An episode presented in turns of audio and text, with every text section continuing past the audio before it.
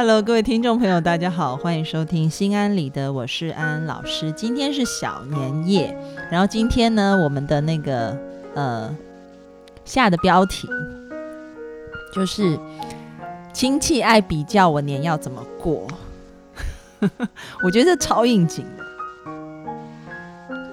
但你你也不会被问啊，因为你你亲戚很少。我亲戚很多哦，怎么会？我亲戚很多。没有啊，你你你常常都不跟他们过年的啊。没有，你家不都各过各的？我爸爸是独子，他那边没有亲戚，而且他的亲戚都在内地。但是我妈妈这边亲戚就一卡车啊，超多亲戚的。可是他们也应该不会问你了吧？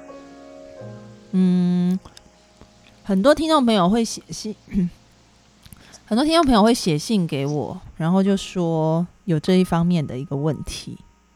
这方面的问题呢，呃，昨天我跟法兰说一下，就说其实蛮久之前的，我收到一个听众朋友的私信，他应该是从美国写来的，那个信写的很长。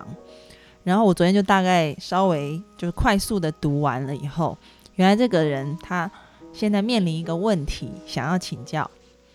那他的问题就是说。他觉得很奇怪，就为什么他老婆，比如说在说自己的兄弟怎么样怎么样好的时候，他的内心就会有一种很嫉妒的感觉；或者是他的小孩在说别人家的人怎么样怎么样的时候，他心里面就会觉得好像看不惯别人好。然后他就回想一下他小时候，然后他就说，原来他小时候他的爸爸就是一个很会挑剔他的人。他无论做什么，他爸爸都觉得不够好，不够好。所以他说，他长大以后，无论他做什么，他都觉得好像，嗯，没有自信，会有另外一个声音。对他说，比如说他现在创业，然后他想到一个项目，他觉得不错，但是心里面就有另外一个声音说，你这个东西一定不行啊。然后或者是说，他可能，呃，除了在事业上面，哈，可能在一些其他的方面，他有一些。嗯，他觉得自己还做的还不错的时候，他说内在就会有一个声音说：“你高兴个什么劲？有什么好高兴的？”这样，所以他就在想，这该怎么办？然后呢，刚好最近要过年，我想很多人回到老家，在拜年的时候，免不了就是亲朋好友要开始比较。你有经验吗？我以前小时候很惨呐，你又不是不知道。那你要告诉大家，就是每次过年就会说啊，成绩好不好啊？然后我就是不好的那个。哎，我跟你讲，你还好，我觉得被讲成绩不好还好。我跟你讲，我我过年的时候，我就是我亲戚很喜欢围着我讲，就说为什么我像个男人一样，胸部都发育的很差。这不是过年吧？你平常在班上大家都这样叫你啊？但是太平公主什么的。但是这种，然后连我去你家，然后你妈都说，那个你爸有没有什么中药可以让他吃一下？他的那个胸啊，连蚊子叮的比他还大。然后你知道吗？我觉得过年的时候就更惨，因为一大堆亲戚朋友在那，然后大家就一直围绕着事一直讲，因为我的。众多的表兄弟姐妹们都发育的非常良好，你就回他。最近不是就是大家很很很喜欢说一句什么“胸不平，何以平天下 ”？有这句话吗？有啊，还有“乳不聚，何以聚人心 ”。我听到这，我真的超想把它写成春联的，然后贴在我家门口。对，所以你小时候，因为我是学霸，我自然没有那种被成绩比较的感觉。但是你知道，就身材一直被拿来，就亲戚什么都可以比，就对。哎，不是，你还记得我们班上刚好我表妹跟我同跟我们同班。哎，刚刚那个陈二说，我觉得他这句话很好。我胸小，我骄傲，我为国家省布料。非常好，所以不买不买胸罩都行。没有，我我就说啊，就是那个，如果有什么战乱的时候啊，安安老师就上衣一脱，反正他的头发也短，然后人家就以为他是个男的，他就铁定不会遭到任何的侵害，挺好。搞不好以后有一天万一我怀孕了，搞不好我就变大胸部了，对不对？你看，你先找个伴再怀孕吧，你 又不是圣母玛利亚。好，没有，你还记得我们班上有一个，就是是我的表妹，就是碰巧跟我同班吗？你会被拿来跟她比成绩吗？她成绩都比我烂啊、嗯，那你就赢了，那不是挺好的吗？不是，哎、她就自卑到现在、哎，真的吗？她现在遇见我，她她现在几乎不太参加家族的聚会。但你的成绩也蛮烂的，他哎、拜托我曾经那个时候是中间，好不好？他是后面，啊，你不要这样，好不好？我觉得你这种学霸到处瞧不起人家成绩，在中间你就说人家很差。哎、那个我们是互相的好不好？比如说，哦 可我胸比你大、对，啊，就是你们一直笑我的胸，我就只好笑你们的成绩、啊。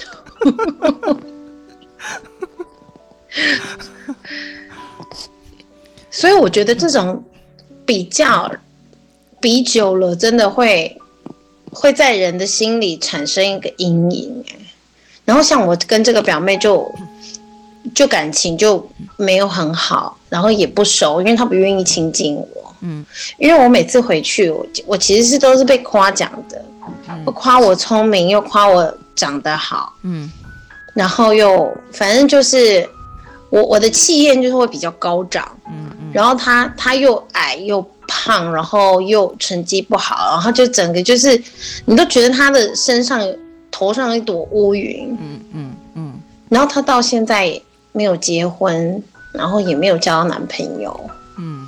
因为他从小，但是其实我觉得我后来侧面了解他是一个很开朗、很很很懂、很有幽默感的一个人。嗯。可是他面对亲戚的时候，他完全没办法，就是把他很好的那一面表现出来，嗯嗯，然后他甚至抗拒见这些亲戚。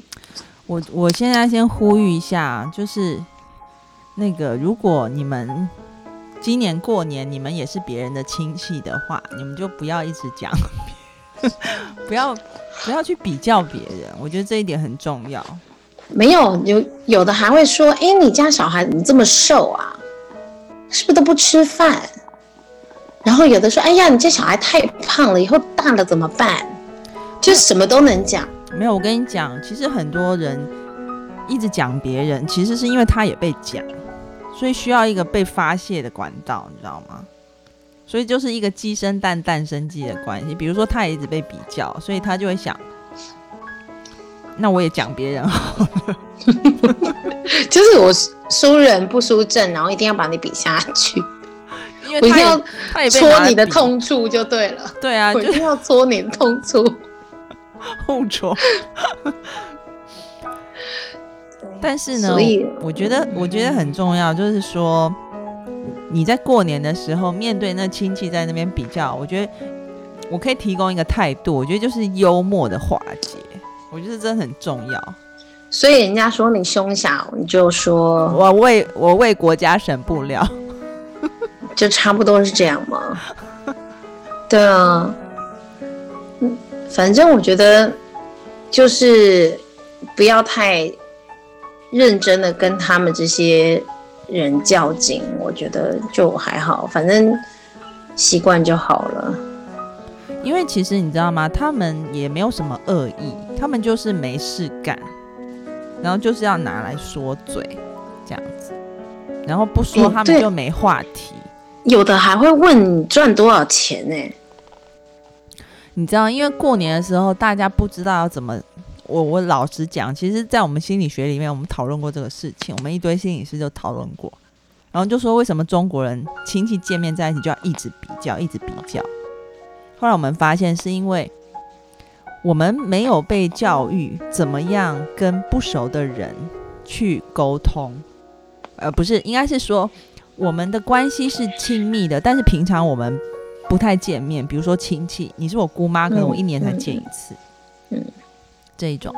然后就是在这种好像明明是很亲的一个关系，但是呢彼此话题又很不熟的时候，我们需要找一些话题，看起来好像让我们彼此更亲，所以我们就觉得，诶，比较好像是一个不错的话题，就会拿来讲。没有啊，就要不然你就是转移话题就好了。